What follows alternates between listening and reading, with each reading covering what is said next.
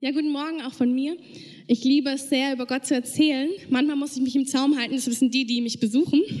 Es gibt für mich einfach nichts Größeres, als über diesen Gott zu sprechen, zu sagen, was er in meinem Herzen getan hat, wirklich auch zu zeugen, aus welcher Tiefe er mich rausgeholt hat, zu zeugen davon, dass er der Erste und der Letzte in meinem Leben ist. Und da, wo er es nicht ist, ist er gnädig genug, es zu werden. Nicht durch meine Kraft, sondern durch seine Kraft. Und ich möchte irgendwie mit einem Bild starten. Ich liebe das sehr oft. Ähm, bekomme ich so Bilder in Anbetung und irgendwie, ich spüre einfach, Gott ist so gut, weil, wenn ihr das wisst, Jesus hat immer in Bildern gesprochen, weil man ihn besser versteht in Bildern. Man versteht ihn einfach sehr gut in Bildern. Und ein Bild, das hat er mir vor zwei Wochen oder so gegeben, da hat er mir gezeigt, dass quasi so eine, im Englischen heißt es hovering grace. Das heißt, eine bedeckende Gnade ist über seinem Volk. Diese Gnade, die war nicht irgendwie, die war nicht irgendwie hart, sondern das Schöne an dieser Gnade war, dass sie butterweich war. Es war so eine, und so mit Wellen über dem ganzen Volk liegende Hovering Grace, also eine bedeckende, eine liebende. Und für mich hat das Hovering, ich weiß gar nicht, ob das stimmt, aber in meinem Gefühl war es eine nicht nur über mir, sondern auch sich um mich und in mich hineinfließende Gnade. Und das Schönste an dem ganzen Ding war, dass Gott gesagt hat, mein ganzes Volk ist unter dieser Hovering Grace. Es ist keiner, der sich nicht unter dieser äh, bedeckenden Gnade befindet. Und dann hat er gesagt, das einzige Problem ist, dass viele das Gefühl haben, dass sie nicht darunter wären. Warum haben sie dieses Gefühl? Darüber möchte ich heute reden. Warum haben einige von uns dieses Gefühl, dass sie nicht unter dieser Gnade sind? Was ist eigentlich in dem Herzen der Kinder Gottes manchmal Schief, schiefer oder am schiefsten, ist ja egal. Aber was ist da eigentlich drin? Was es manchmal unmöglich macht, diese wunderbare, sättigende Hovering Grace zu erleben. Was ist es eigentlich, was uns Kinder Gottes manchmal fehlt? Und ich möchte anfangen. Und zwar, ich, ich liebe es wirklich von Gottes Charakter zu reden. Ich glaube auch, dass wir als Menschen, als Kinder Gottes viel verpassen, wenn wir uns nicht um die Person Gottes drehen. Also wenn wir anstatt Gott zu einer Person zu machen, wenn wir an diesem Gott als Institut oder Maschine vorbeileben, wir werden nie entdecken, wer er eigentlich ist. Und das ist aber das, was er sich gewünscht hat für unser Leben, dass wir ihn als Person entdecken. Und ich möchte euch, ähm, damit ihr auch wisst, dass ich das aus der Bibel habe, ähm, ähm, drei Stellen vorlesen, und zwar das wunderbare Altes Testament und Neues Testament, auch weil hier verbirgt sich auch ein Gott, der nicht sein Gesicht verwandelt hat. Viele von uns denken, er hat sein Gesicht verwandelt, aber die Bibel zeugt von einem Gott, der gleich geblieben ist, der unterschiedliche Schwerpunkte gesetzt hat in den Testamenten, Altes und Neues Testament, aber doch derselbe Gott, und zwar wieder der Charakter Gottes ist zu sehen. Und ich möchte euch vorlesen aus Jesaja 62,5. Denn wie ein junger Mann eine Jungfrau freit, so wird sich dein Erbauer, wird sich dein Erbauer freien. Und wie sich ein Bräutigam freut über die Braut, so wird sich dein Gott über dich freuen. Also Gott im Alten Testament, wo du eigentlich ein sehr hartes Bild von Gott hast, siehst du das Durchblitzen von ihm. Er beschreibt sich als eine der leidenschaftlichste Kraft, die wir Menschen kennen.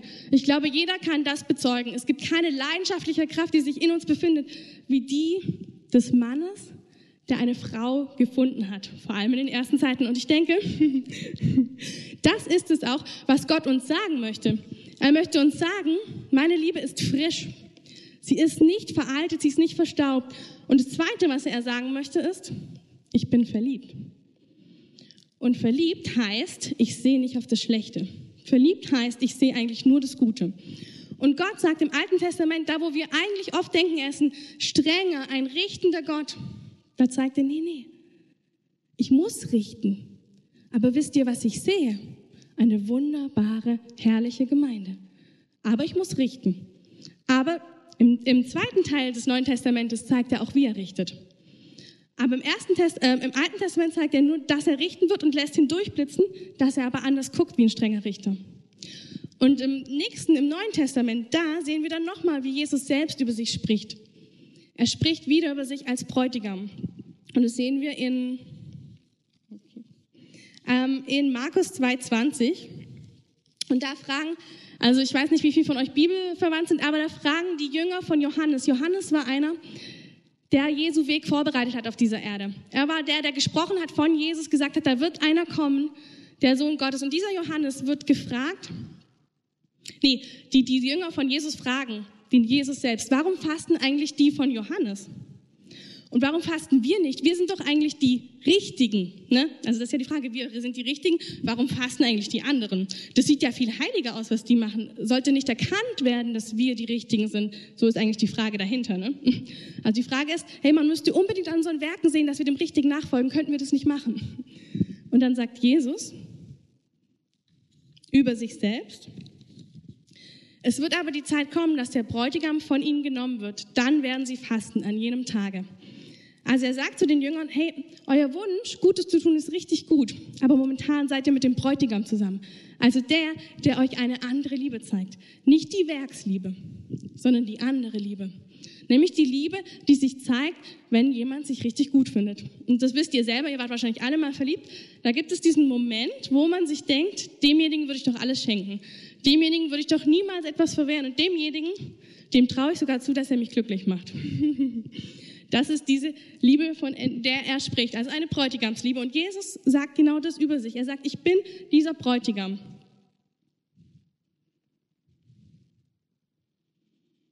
Und als ich irgendwie diese Predigt vorbereitet habe, da hat irgendwie Gott zu mir gesagt, Miriam, ich möchte, dass du etwas den Menschen vorliest. Und das mache ich natürlich auch. Habe das erste Mal, dass ich ohne meine Bibel bin. Ich fühle mich noch so schwierig. Wir haben diesmal das extra ausgedruckt. Normalerweise habe ich immer meine Bibel, aber hier. Und zwar hat Gott zu mir gesagt, er möchte, dass ich euch etwas vorlese. Und zwar das Trauversprechen, das ein Mann seiner Frau gibt, wenn er sie heiratet. Und er hat gesagt, ich möchte, dass du das vorliest. Und ich möchte, dass du daran erklärst, wie ich mein Volk liebe, wie ich es liebe. Ich nehme dich zu meiner angetrauten Frau. Ich will dich lieben, achten und ehren, alle Tage meines Lebens, in guten wie in schlechten Zeiten, in Gesundheit und Krankheit, bis dass der Tod uns scheidet. Gott hat zu mir gesagt, diese Liebe ist es, von der er spricht. Es ist eine Liebe, die dich achtet, die dich liebt und die dich ehrt. Alle Tage seines Lebens. Es ist eine Liebe, die dich achtet und ehrt. Alle Tage seines Lebens. In guten wie in schlechten Zeiten. Und ich möchte heute über die schlechten Zeiten reden, weil ich ganz viel im Volk Gottes erlebe, dass die schlechten Zeiten die Zeiten sind, in denen sich zeigt, warum wir eigentlich die Liebe Gottes nicht kennen. In denen sich zeigt, was uns als Volk Gottes oft fehlt, um wirklich zu begreifen, wie sehr er uns geliebt hat. Die schlechten Zeiten möchte ich auch personifizieren, weil es wichtig ist.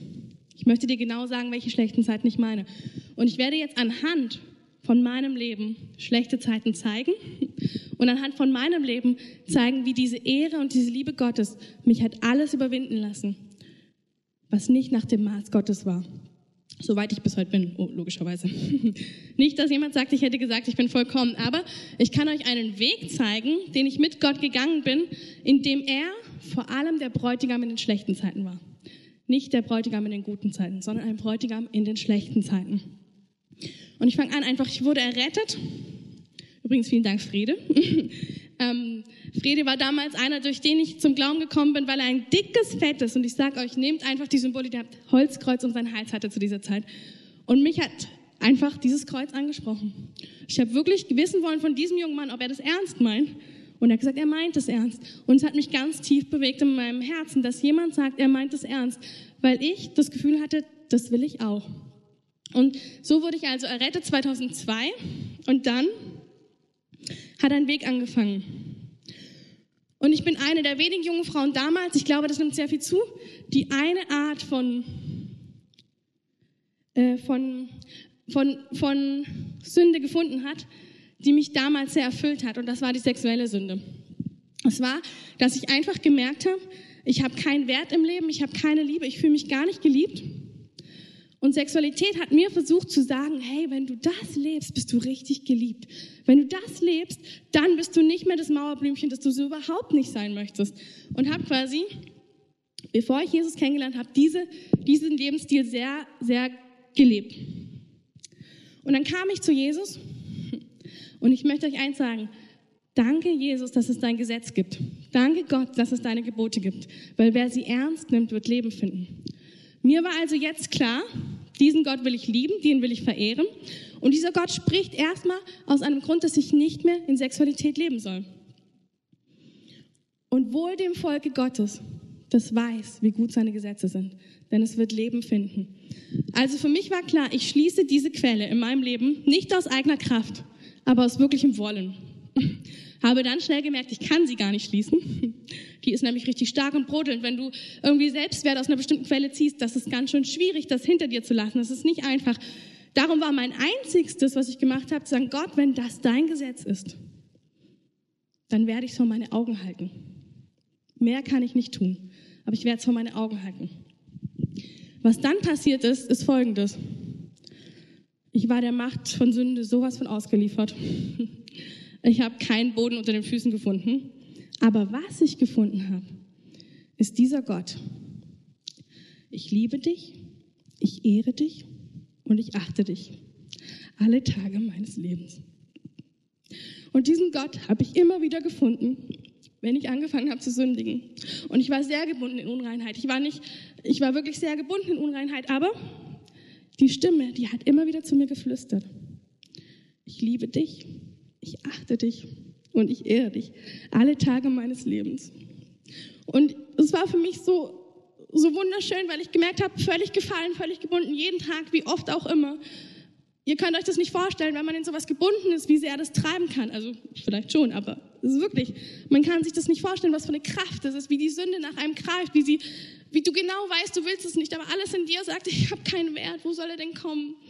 Und dann sagt Gott, wenn du gefallen bist, ich liebe dich, ich achte dich und ich ehre dich alle Tage meines Lebens.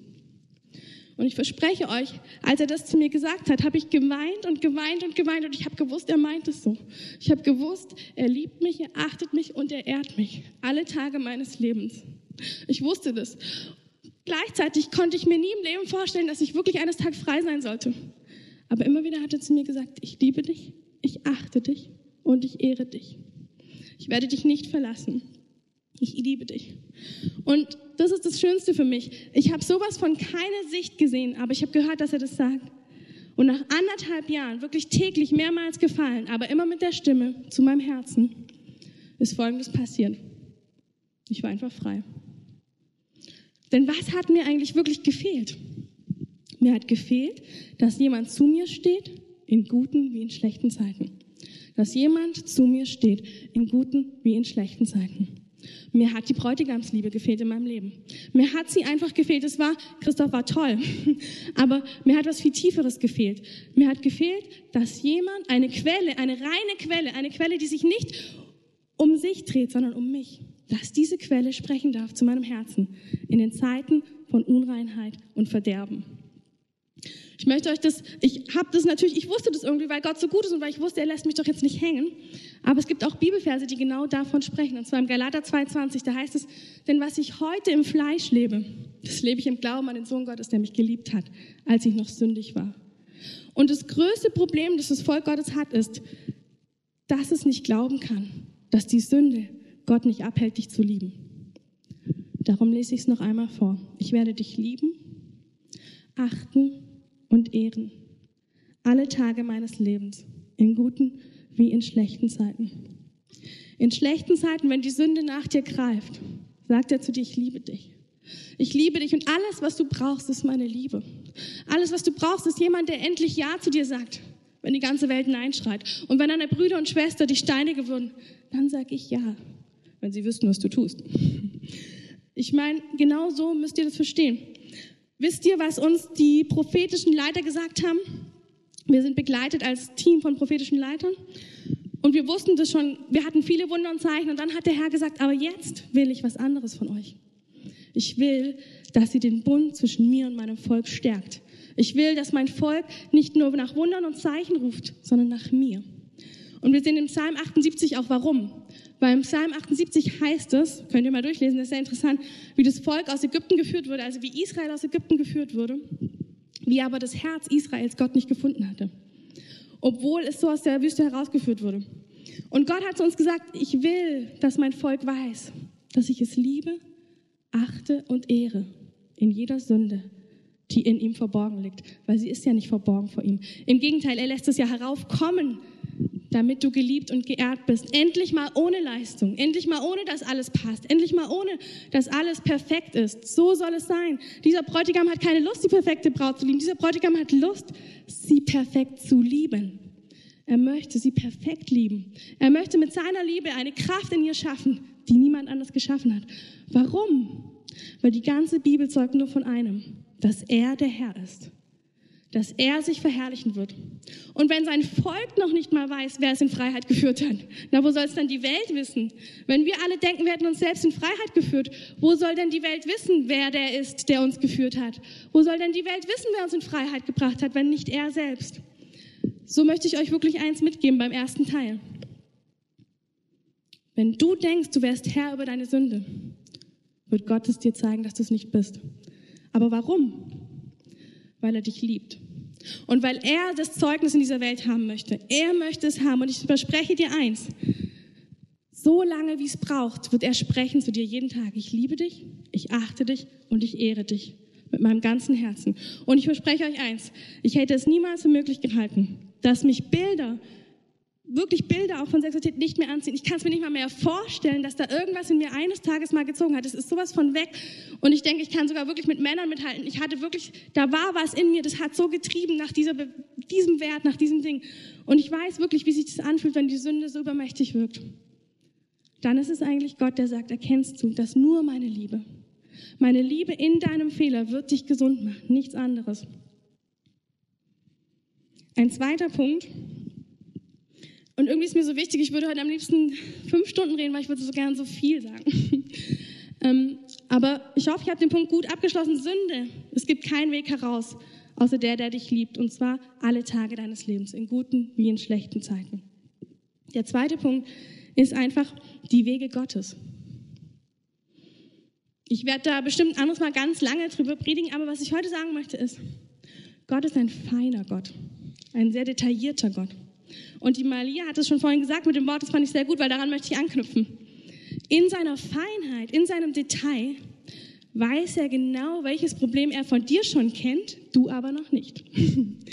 Und was wird er machen in dieser Feinheit?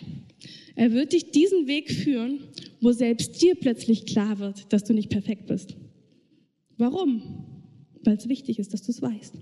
Es ist total wichtig, dass du dich von Gott Wege führen lässt, wo deine Ohnmacht, deine Unfähigkeit, deine ganze Traurigkeit, dein Versagen, was auch immer, dass es hochkommt. Und hier hat jetzt Gott zu mir eines gesagt. Mein Volk soll gewaschen werden. Gewaschen von dem Blick, dass ich nicht gut bin, wenn ich Wege führe, die nicht herrlich aussehen. Versteht ihr das? Also Gott führt uns Wege, die sind nicht immer glorreich nach außen, aber es ist er. Er führt uns Wege. Ähm, das heißt zum Beispiel David, auch wenn ich durch das Todestal laufe, durch den, wenn ich durch die Tiefen laufe, dann ist er es, der mich führt. Dann ist er, der bei mir ist. Und das Volk Gottes hat in seinem Denken manchmal das Gefühl, sobald der Weg nicht gut sein könnte, war es nicht Gott. Aber wisst ihr, was das Problem daran ist? Dass Gott in der Bibel nie davon spricht, dass die Wege perfekt sind, aber er ist perfekt. Und das müssen wir verstehen. Es geht, dass er uns Wege führt, und das möchte ich euch sagen, ich möchte euch gleich ein Problem des Volkes Gottes zeigen, dass er manchmal sagt, tu bitte dies. Du tust es nicht, natürlich, weil du es gar nicht nachvollziehen kannst und, und ähm, erlebst eigentlich nicht, was er tun wollte. Ich möchte euch ein ganz, ganz, ganz, ganz banales Beispiel bringen, aber das ist mir wichtig, auch für eine Zeit, die kommt. Oft sind es zum Beispiel auch gerade Ansagen im finanziellen Bereich. Also zum Beispiel, dass Gott zu dir sagt, dein Konto liegt gerade wirklich platt und Gott sagt zu dir, hey, gib doch bitte 200 Euro weg. Und natürlich überhören, ich übrigens auch diese Stimme großzügig. Die großzügig überhört, man denkt, hat Gott nicht so gemeint. Das Problem ist, vielleicht wollte Gott dir dahinter etwas zeigen. Vielleicht wollte er dir zeigen, dass deine Sicherheit auf dem Konto liegt. Und vielleicht will er dir zeigen, warte mal, du kannst dich viel mehr auf mich verlassen als auf dein Konto. Und jetzt ist das Schöne, Gott ist da nicht böse mit uns aber wir werden die Lektion mitnehmen, hundertprozentig. Hundertprozentig hat er eine andere Art, wie er uns diese Lektion beibringt. Das Schöne ist nur, das möchte ich euch sagen, wenn wir direkt auf den Wegen Gottes laufen, Es ist einfach schöner. Es ist ja wie wenn mein Vater, den ich genau kenne, der mich genau kennt, und ich kann es bei meiner großen Tochter Ina jetzt sehr gut sehen, die ist sieben, und in ihrer kleinen süßen Welt denkt sie wirklich, sie wüsste schon, wie die Welt funktioniert. Wenn ich ihr dann sage, nee, Inja, so geht das nicht, dann kommt sie doch tatsächlich mit einem ganz liebevollen, schlauen Spruch, doch, Mama, das geht auf jeden Fall. Und dann denke ich mir immer, ich glaube, so sind wir auch mit Gott. Gott sagt uns liebevoll, du, Miri, ich sehe da schon ein Problem.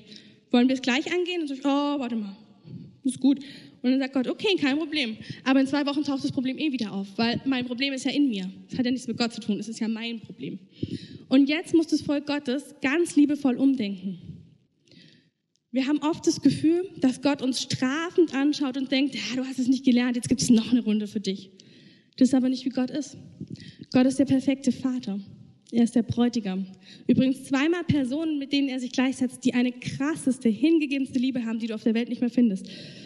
Vater sein ist bestimmt auch krass herausfordernd. Ich bin ja kein Vater, ich bin ja eine Mutter, aber es ist bestimmt auch herausfordernd, wie das Muttersein nicht alles nur glorreich macht. So ist auch das Vatersein hat bestimmt seine Stellen, wo man sich denkt, huch, ach, anstrengend. Aber was Vatersein ausmacht, was wirklich jeder Mann bezeugen wird, wenn er nicht ganz kaputt ist, ey, ich habe eine Liebe zu diesem Wurm, den kann ich, das kann ich nicht in Worte fassen. Es ist eine Liebe zu diesem Kind, das noch nichts in seinem Leben geleistet hat, das mir noch nichts gezeigt hat, das noch nicht mal irgendwie was kann. Und dieses Kind liebe ich mit meinem ganzen Herzen. Das wird dir jeder Vater bezeugen. Und Gott selbst sagt, er ist ein Vater. Und was Gott mir einfach gezeigt hat, ist, dass er, dass er seine Güte uns neu offenbaren möchte. Die Güte in seinen Wegen. Was heißt das? Ich darf mich darauf verlassen, dass seine Hovering Grace, seine bedeckende Gnade über mir ist. Und dass er jetzt in seiner Weisheit schon längst mein Problem gesehen hat. Und dass er in seiner Weisheit kommen wird und mir mein Problem vor Augen führen wird, so, dass ich es nicht leugnen kann, auch so, dass ich keinen eigenen Weg mehr herausfinde und auch so, dass ich wirklich merke, ich brauche den da oben. Und dann sagt Gott, herzlichen Glückwunsch, ich will einziehen. Ich will genau an diese Stelle einziehen. Hier möchte ich rein. Und ähm, natürlich habe ich hier auch eine Bibelstelle, die diesen Erfahrungswert euch zeigt. Und zwar heißt es in Johannes 14, dass er sagt, die, die mein Wort halten, sind meine Freunde und zu denen werde ich einziehen. Ich habe es jetzt frei übersetzt, aber so ist es. Er sagt, die, die mein Wort halten, dort werde ich einziehen. Heißt nichts anderes, wie in dem Moment, wo du sein Wort ernst nimmst, wird dir klar, das kann ich nicht. Und dann zieht er ein, nicht mehr du.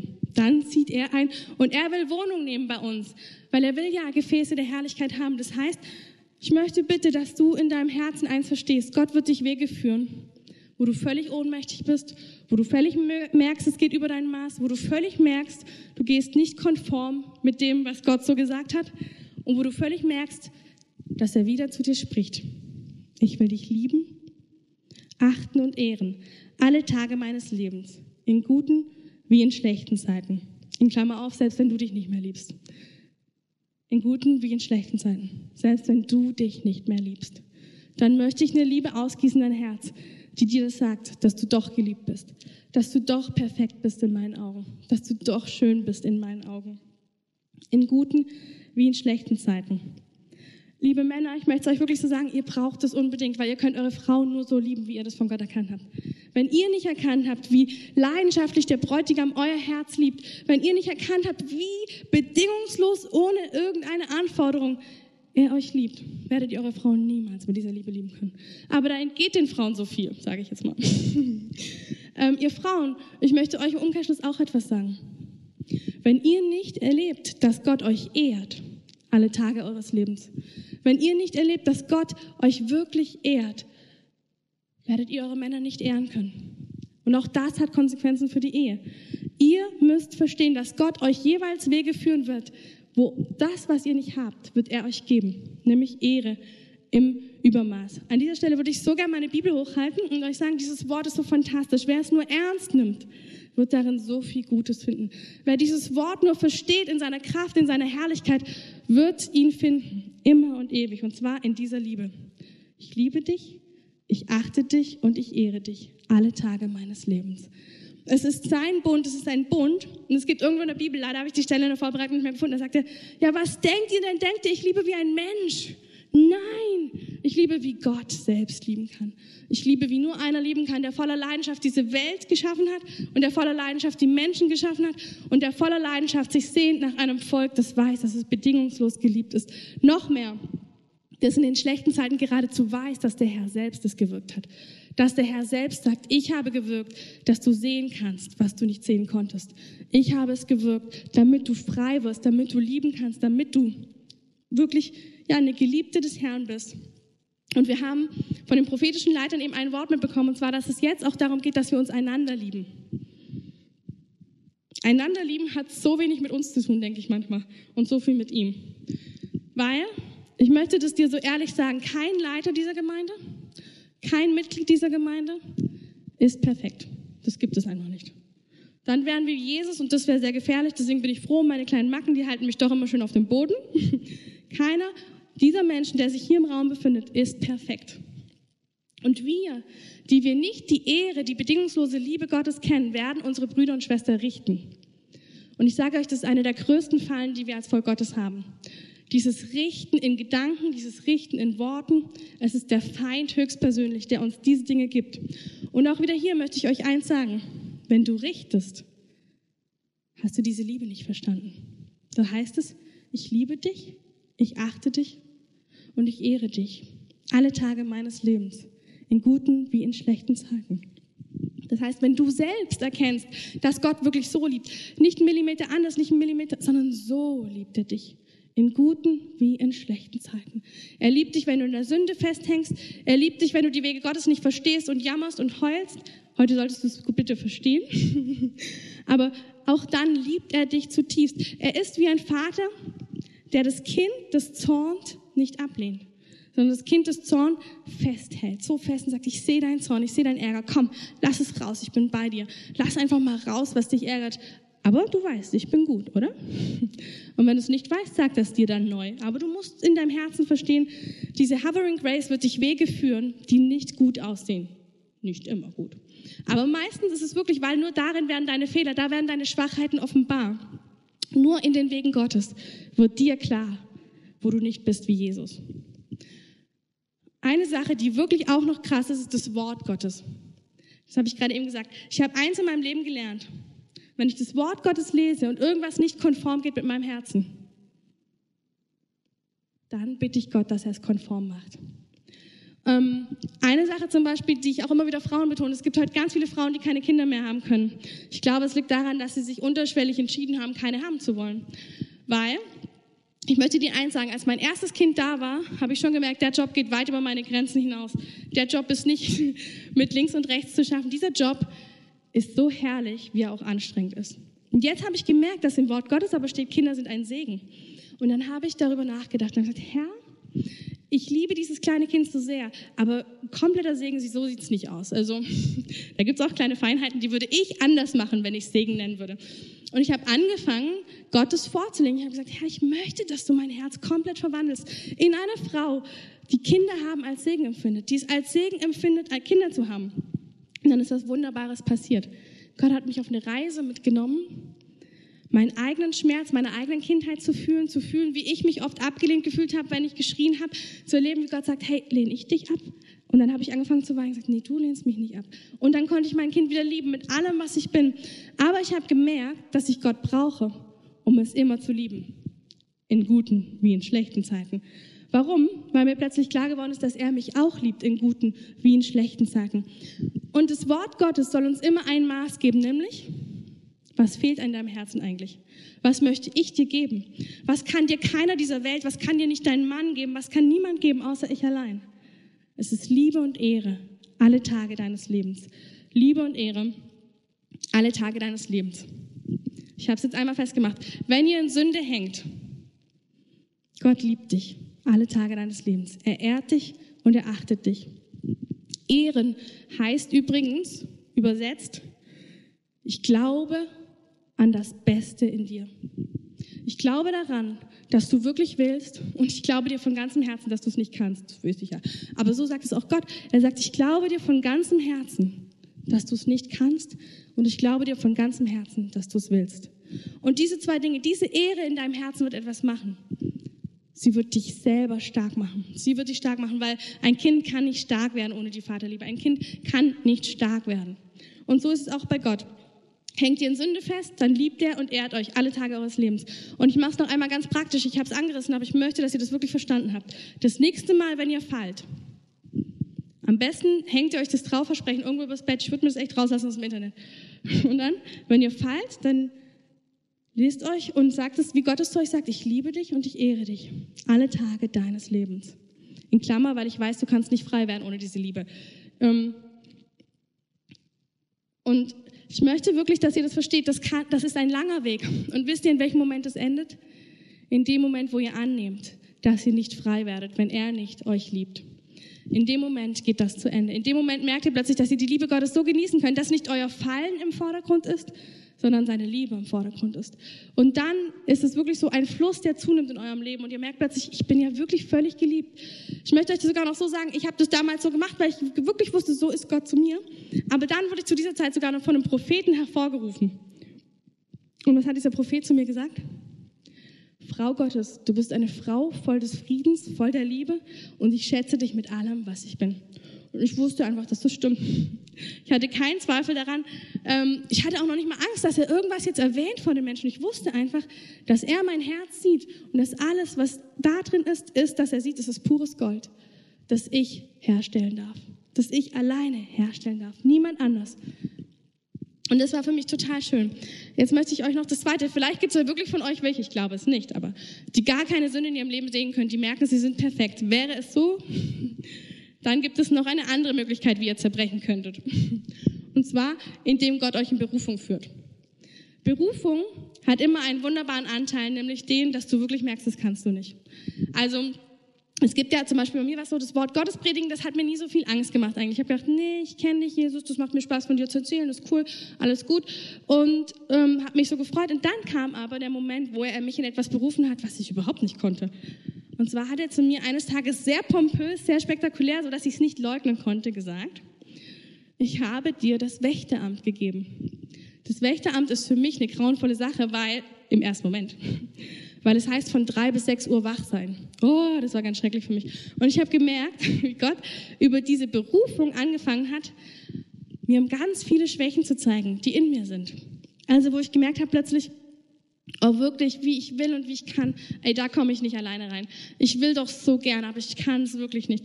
Und ich habe jeden Tag und jede Nacht nur geheult und gesagt, ach, ich will so gerne da aufstehen von drei bis sechs. Und jeden Tag um drei habe ich mir gedacht, ich stehe nicht auf. und und diese Diskrepanz von meinem Herzen zu meiner Tat hat Gott niemals angeklagt, sondern was hat er mir gesagt? Ich liebe dich, ich achte dich und ich ehre dich alle Tage meines Lebens. In guten wie in schlechten Zeiten. In Gesundheit und Krankheit. Bis dass der Tod uns scheidet. Und ich habe gemerkt, die Reise geht übrigens noch bis jetzt, dass ich immer wieder merke, dass ich das Gefühl habe, wenn ich nicht aufgestanden bin, dass so ein latentes, schlechtes Gewissen da ist. Es krabbelt dann irgendwo so rum und ich merke so, ja, im Kopf weiß ich schon lang, dass es für dich kein Problem ist. Im Kopf weiß ich auch schon lang, dass du der Einzige bist, der mich in dieses Wächteramt bringen kann. Aber mein Herz, ganz latent, spürt dieses schlechte Gefühl, dieses, ach, aber jetzt hast du schon fünf Jahre gesagt und irgendwie ist da immer noch nichts passiert. Und ich merke so richtig schön und gut, wie viel Verdammnis in mir schlummern kann. War ja nicht klar, weil durch die Sünde bin ich durchgekommen äh, ohne Verdammnis. Aber jetzt habe ich gemerkt, wenn es um Berufung geht, kommt plötzlich richtig viel Verdammnis. Da kommt plötzlich so richtig das Gefühl hoch, also was du willst, kann ich nicht. Und dieses Wissen, das kann ich wirklich nicht, geht nicht konform mit meinem Herzen. Irgendwie merke ich, da braucht es immer noch, immer wieder, jeden Tag neu diese Stimme, die mir sagt, ich liebe dich, ich achte dich und ich ehre dich. Alle Tage meines Lebens. Egal, was du mir gibst oder nicht gibst. Egal, was du gibst. Ich liebe dich, ich achte dich und ich ehre dich. Alle Tage deines Lebens. Und was ich wirklich spüre, ist, dass in mir etwas abgetragen wird durch das. Nämlich jede Form von Leistung. Alles, was mich abhält, Gott wirklich zu lieben, ist, wenn ich das Gefühl habe, ich bin nur geliebt aus Leistung dann werde ich Gott niemals aus ganzem Herzen lieben können. Darum, wenn ihr das merkt in Berufung, wenn ihr das merkt in Berufung, ist es wieder ein Weg Gottes, euch eure eigene Schwachheit vor Augen zu führen. Euch vor Augen zu führen, dass ihr das wirklich nicht alleine könnt, aber noch viel mehr, dass er dir sagen möchte, ich liebe dich, ich achte dich und ich ehre dich alle Tage deines Lebens, in guten wie in schlechten Zeiten. Zum Abschluss möchte ich das sagen. Christoph hat es in den letzten Wochen öfters gesagt. In Deutschland wird Gottes Geist nur beständig in uns wirken können, wenn wir uns den Teil der Schwachheit angucken, wenn wir uns den Teil der schlechten Zeiten wirklich angucken. Wir neigen dazu, die Augen so halb zuzumachen und sagen, es geht schon irgendwie, wir werden da irgendwie durchkommen. Und Gott sagt dir, nein, Volk Gottes, öffne deine Augen. Volk Gottes, öffne deine Augen, denn kein stolzes Schiff wird auf mir fahren. Auf mir werden nur die Menschen fahren, die von Herzen demütig sind. Und hier möchte ich euch eine Bibelstelle abschließen, um nochmal diesen perfekten Gott zum wirklich zu zeigen, wie perfekt er eigentlich ist, wie perfekt seine Gedanken sind. Von Anfang bis Ende perfekt. Er ist der gleiche. Er ist der gleiche. Und er lädt sein Volk ein, sich lieben zu lassen und ehren zu lassen, auch wenn das Volk sich selber nicht mehr ehren würde oder sich selber Gutes geben würde. Und zwar fange ich an mit einer alten Testamentstelle, Hosea 11, 3, Vers 5. Ich lehrte Ephraim gehen und nahm ihn auf meine Arme, aber sie merkten es nicht, wie ich ihnen half. Ich ließ sie ein menschliches Joch ziehen und in Seilen der Liebe gehen und half ihnen das Joch auf ihrem Nacken tragen und gab ihnen Nahrung, dass sie nicht wieder nach Ägyptenland zurückkehren sollten. Das ist einfach, wie Gott mit uns umgeht. Im ersten Vers, ich lehrte Ephraim gehen, nahm ihn auf meine Arme. Das ist, was Jesus getan hat. Jesus hat am Kreuz alles gewirkt, dass Gott, Gottes ganze Hilfe zur Verfügung steht. Sie steht uns jeden Tag zur Verfügung. Es gibt nichts, wo sie uns nicht zur Verfügung steht. Aber wenn es der Mensch nicht erkennt, macht Gott Folgendes. Dann ließ sich sie ein menschliches Joch ziehen. Punkt, ich mache kurz einen Punkt.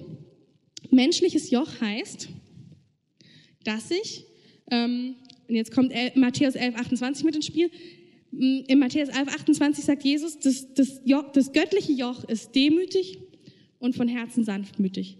Also es ist eine Demut und eine Sanftmut, die Gottes Joch ist, woraus wir ohne Mühe, ohne Lasten sind. Jetzt sagte, ich ließ sie ein menschliches Joch ziehen. Das ist jetzt wie ein Vokabelspiel. Was ist der Unterschied von menschlich zu göttlich? Ist ja das totale Gegenteil. Göttlich ist sanft und demütig dann ist menschlich, klingt ein bisschen blöd, ne? aber es ist ärgerlich und stolz. das heißt, er sagt, okay, du hast nicht gesehen, dass ich dir alles geben will. Das heißt, ich lasse dich ein menschliches Joch ziehen. Darin wirst du spüren, dass du dich schnell ärgerst und dass du vielleicht ein Tick stolz bist. Das wirst du spüren im menschlichen Joch. Aber jetzt ist das Schöne, das klingt so strafend in unseren Augen. Aber das ist es nicht, weil jetzt kommt nämlich der nächste Vers. Ich ließ sie also ein menschliches Joch ziehen und in Seilen der Liebe gehen. Was heißt das? Damit du spürst, was dir fehlt, musst du ein menschliches Joch tragen. Da spürst du wieder die Last, da spürst du wieder die Mühe, da spürst du alles. Und jetzt sagt er aber diesmal, in deiner Mühe will ich dich in meine Seilen der Liebe eintragen. Also in deiner Mühe, wo du merkst, du kommst aus der Sünde nicht raus. In deiner Mühe, wo du merkst, du kommst nicht raus ähm, du kommst nicht rein in Berufung. In deiner Mühe sagt er jetzt zu dir, Seile der Liebe heißt, wie ein Bräutigam seine Braut wirbt, sagt er, ich liebe dich, ich ehre dich und ich achte dich alle Tage meines Lebens. Das heißt, wenn ihr es bisher nicht geglaubt habt, hier steht es wirklich drin, so macht er es. Wenn wir das göttliche Joch der Demut und der Sanftmut nicht erkennen können, dann straft er uns nicht. Aber dann, konsequenterweise, tragen wir natürlich das menschliche Joch. Das bedeutet, wir werden uns ärgern und weit weg sein von seiner Liebe, von seinem, nicht von seiner Liebe, sondern von seiner hm, Entlastung. Also wir werden selber die Lasten tragen. Und dann sagt er aber, die Seinen der Liebe werden euch helfen, meine Liebe zu erkennen. Weil sie sagen euch, dass ihr bedingungslos geliebt seid. Und was passiert in dem Moment, wo du diese bedingungslose Liebe in den schlechten Zeiten annimmst?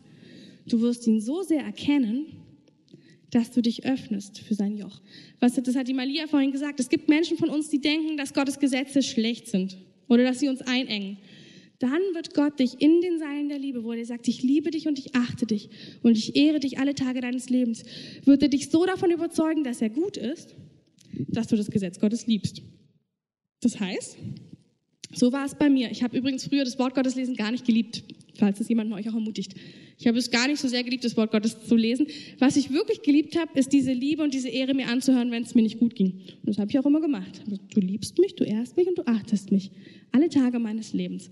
Dadurch ist aber so eine Liebe in meinem Herzen entstanden, dass ich plötzlich das Wort gelesen habe. Und als ich das gelesen habe, habe ich gemerkt, das ist ja der Gott, der mir alle Zeit Liebe versprochen hat. Das ist ja genau der Gott, den ich erlebt habe in meiner Sünde. Das ist ja genau der Gott, den ich erlebt habe in, in den Dingen Mutterschaft. Genau dieser Gott ist es. Und das möchte ich einfach zum Abschluss sagen. Gott möchte seine Bräutigamsliebe offenbaren. Und zwar nicht im Gottesdienst, nicht mit Wundern und Zeichen, nirgends anders als in deinem Alltag, wo du die schlechten Zeiten erlebst. Da, wo du erlebst, dass das menschliche Joch dich drückt, sollst du erleben, dass die Seile der Liebe um dich herum sind. Die Seile der Liebe. Und nur dann werden wir ein festes Herz haben. Und die Wunder und Zeichen werden uns nicht von Gott wegtreiben, sondern zu Gott hintreiben. Wir sind so gewohnt, eine Instant-Gesellschaft zu sein, dass alles gleich funktioniert, alles gleich da ist, dass der Herr sagt, mit Instant kriegst du nur einen Kaffee. Aber nicht mein Herz. Und was Gott einfach über die Bibel immer wieder offenbart ist, er verbirgt sich eine kleine Zeit, damit wir ihn suchen. Und wir suchen die Seile der Liebe, die er um uns gebunden hat. Diese Hovering Grace ist um uns herum. Du musst nur in den schlechten Zeiten die Augen aufmachen und nach dem Ausschau halten, der dir sagt, ich liebe dich, ich achte dich und ich ehre dich alle Tage meines Lebens, in guten wie in schlechten Zeiten. Ich glaube daran, dass du willst, was ich will. Ich sehe das sogar. Selbst wenn du es nicht siehst, selbst wenn du dir nicht mehr glaubst, glaube ich dir. Selbst wenn du das Gefühl hast, du machst es mit Absicht, dann weiß ich doch, dass du nur nicht geliebt bist. Dann weiß ich doch, dass dein Leben noch mehr Liebe von mir braucht, noch mehr bedingungslose Liebe, noch mehr Annahme. Und du wirst in deiner Berufung laufen, du wirst in deinem Herzen laufen. Und das ist einfach, worüber wir geredet haben. Das Wort Gottes soll uns befreien. Aber das Wort Gottes ist wie ein Bräutigam zu seiner Braut spricht. Es ist wie einer, der frisch verliebt ist und es kaum erwarten kann, mit dir Bett und Haus zu teilen. So ist es. Das ist diese Liebe, von der er spricht. Und wenn wir uns jetzt in den schlechten Zeiten daran erinnern, dass er wie ein Bräutigam ist, dann wird das Volk Gottes fest sein im Herzen. Dann wird das Volk Gottes diesen Bräutigam bejubeln können und wird nicht genug von ihm bekommen, wird Tag und Nacht in seiner Gegenwart sein, weil es es so lieben wird, dass er der Bräutigam ist. Ich bete einfach noch schnell. Und zwar möchte ich wirklich die, die ihr merkt, es gab einen Prophet oder es gibt einen Propheten in Amerika, der für das Volk Gottes was bekommt. Und der hat gesagt, eins der größten Probleme des Volkes Gottes ist die Scham. Es ist einfach diese unglaubliche Scham, die dich immer wieder wegtreibt von Gott, die dir sagt, du bist doch nicht gut genug, du bist doch nicht der Richtige für Gott. Ach, und du kannst es nicht. Und, ähm, und ähm, es ist einfach so, die Wege Gottes werden dich unweigerlich an den Punkt bringen, wo du siehst, dass du seinem Gesetz und seinem Maß nicht entsprichst. Das ist nicht böse, das ist, weil er genau weiß, dass er allein es vollenden kann. Und ich möchte einfach heute Morgen mit euch, jeder, der, den, also steht einfach mal alle auf. Und am besten macht ihr auch die Augen zu, wobei ich eh denke, dass jeder von Scham bedeckt ist. Aber ich möchte einfach, dass ihr wirklich vor Gott alleine hintretet. Da, wo ihr merkt, dass eure schlechten Zeiten sind. Da, wo ihr merkt, diese schlechten Zeiten, dieses Ich bin nicht gut genug, diese schlechten Zeiten, ich bin eigentlich voller Sünde. Diese schlechten Zeiten, da, wo du merkst, dein Herz kann eigentlich gar nicht glauben, dass er dich liebt und ehrt, alle Tage deines Lebens, in schlechten Zeiten. Da bitte ich dich, dass du jetzt mit Jesus selber reingehst, dass du ihm sagst, ich ich weiß es in meinem Kopf, aber immer wieder in meinem Herzen taucht diese Scham auf, da taucht dieses schlechte Gefühl auf. Und sag Jesus selbst, dass du diese Bräutigamsliebe erkennen möchtest, die, die dir das zuspricht. Sag es ihm. Und er wird wirken in deinem Herzen. Und wenn du dann Montag, Dienstag, Mittwoch fällst, vielleicht Donnerstag auch, dann erinnere dich daran, dass er zu dir sagt, ich liebe dich und ich ehre dich alle Tage deines Lebens. Christoph spielt jetzt einfach ein Lied und ich möchte, dass ihr alleine vor Gott seid. Ich möchte, dass ihr wirklich alleine da anschaut, wo ihr diese Liebe, diese Ehre nicht kennt und nicht glaubt. Und Gott wird die Seile der Scham von euch nehmen und er wird sagen, ich liebe dich bedingungslos, perfekt, wie niemand anders dich lieben kann.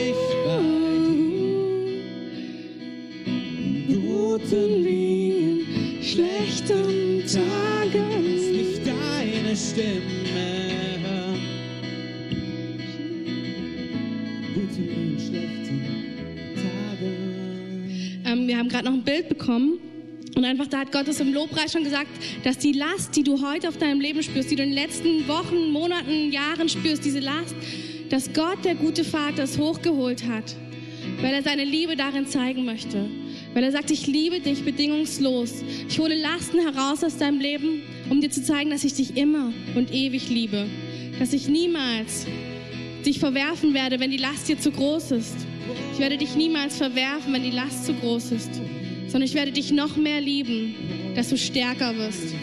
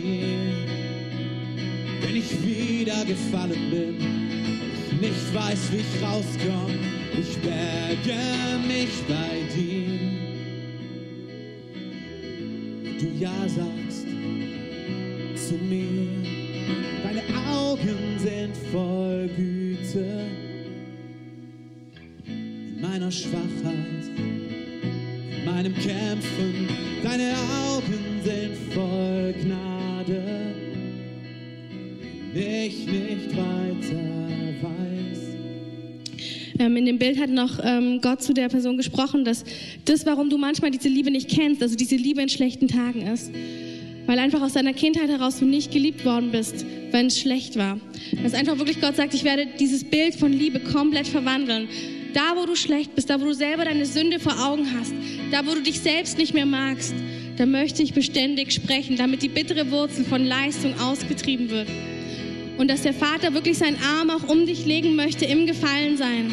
Ich lege meinen Arm um dich, dass du meine Liebe kennst. Dass du meine Liebe kennst. Deine Liebe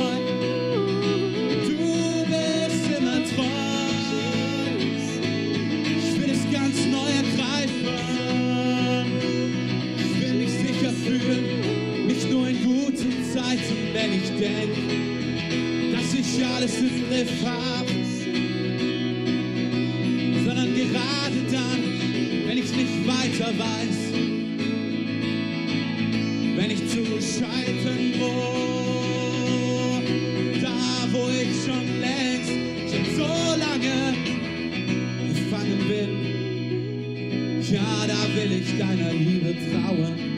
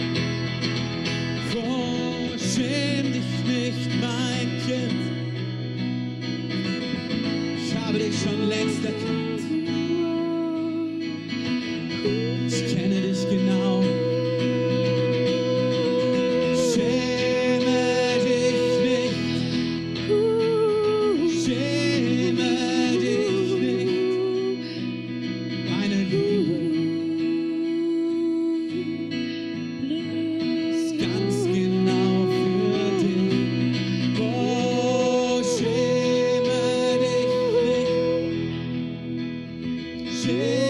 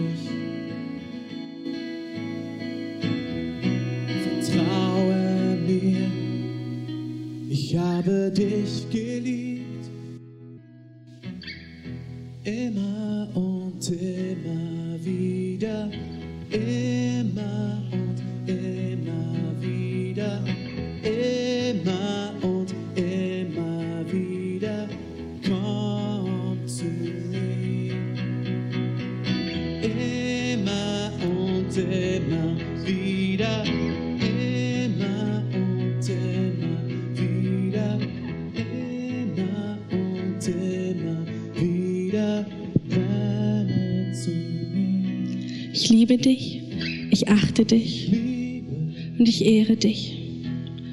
In guten wie in schlechten Tagen.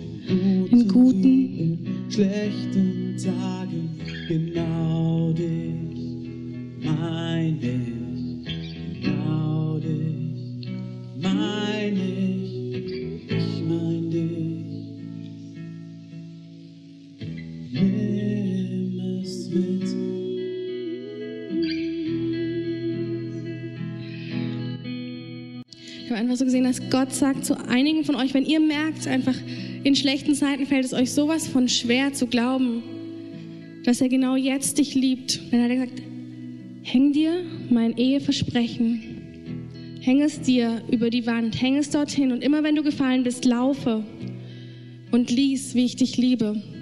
Lies, wie ich dich liebe. Lies, was für eine Liebe ich für dich habe. Lies, wie ich dich erobern möchte. Lies, wie meine Liebe alles ist, was ich dir geben möchte. In guten wie in schlechten Tagen. In guten wie in schlechten Tagen. Was für ein Bräutigam wäre ich, wenn ich dir nur den guten Tagen zur Seite stehen würde. Was für ein Bräutigam wäre ich, wenn ich dich verlasse in deiner Not. Ist denn das dein Bild von einem Bräutigam? So häng dir diese Verse über dein Bett und glaube daran, dass ich dich so geliebt habe. Wenn schon ein Mensch dieses Versprechen gibt, wie viel mehr sollte ich dir versprechen, in deiner schlechten Zeit an deiner Seite zu stehen? Ich habe noch ein Bild zum Abschluss. Und zwar habe ich einfach ähm, gesehen, das ist jetzt eher was für die Frauen, aber ich habe gesehen, Dornröschen wurde wach geküsst. Ich habe gesehen, dass Gott sagt, würde sich Dornröschen jemals anklagen dafür, dass es wach geküsst wurde? Würde es sich sagen, ich hätte selber aufstehen müssen, ich hätte selber aus dem Fluch herauskommen müssen? Keinem Menschen ist es möglich, aus dem Fluch herauszukommen. Es sei denn, Gott selbst weckt dich auf. Es sei denn, Gott selbst weckt dich auf mit einer bedingungslosen Liebe, wie sie keiner hat, außer er. Wir werden jetzt hier offiziell Schluss machen und möchten Gelegenheit geben, wenn Christoph hat prophetisch gesungen, schäm dich nicht, ich rufe dich. Wir wollen Gelegenheit geben, dass wenn du merkst, dass der Heilige Geist dich ruft, wenn dich das Wort getroffen hat, dass du vorkommen kannst und ähm, ich bete dann noch und dann ähm, könnt ihr euch hier aufstellen und Beter können dann auch kommen und wir segnen jetzt nicht, also wir gehen jetzt nicht zu jedem Einzelnen hin, sondern wir legen einfach die Hand auf und segnen das, was Gott macht.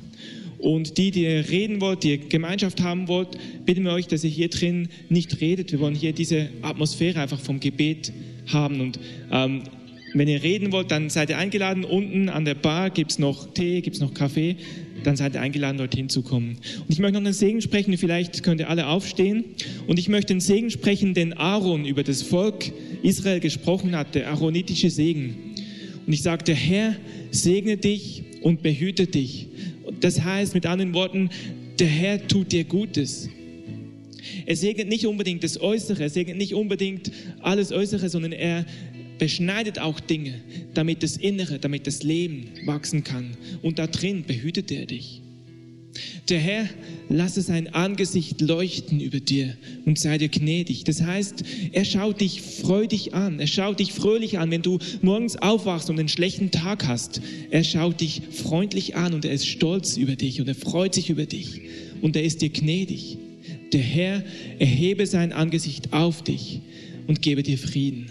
Und so seid gesegnet in dieser Woche, dass ihr das erlebt, die Liebe des Bräutigams. Der Herr ist mit euch. Amen.